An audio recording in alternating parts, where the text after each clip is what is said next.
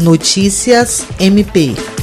O Ministério Público do Estado do Acre, por meio do Centro de Apoio Operacional de Defesa da Criança e Adolescente, Educação e Execução de Medidas Socioeducativas e das Promotorias Especializadas de Defesa da Infância e Juventude, participou de uma reunião com o prefeito de Rio Branco, Tião Bocalon, e sua equipe para apresentar a metodologia do chamado Orçamento Criança e Adolescente, OCAD, criado em 2005 pela Fundação Abrinq. Representaram o MPAC no encontro os promotores de justiça da área em Rio Branco, Francisco Maia Guedes e Dyson Teles, e a coordenadora do CAOP, promotora de justiça Vanessa de Macedo Muniz. A reunião teve ainda a presença dos secretários municipais de Assistência Social e Direitos Humanos, Marfisa Galvão, de Finanças, Cid Ferreira, de Planejamento, Neiva Tessinari, do Procurador-Geral do município, Josinei Carvalho, e do secretário-chefe do Gabinete Civil, Valtim José da Silva. Os membros da instituição explicaram que o programa,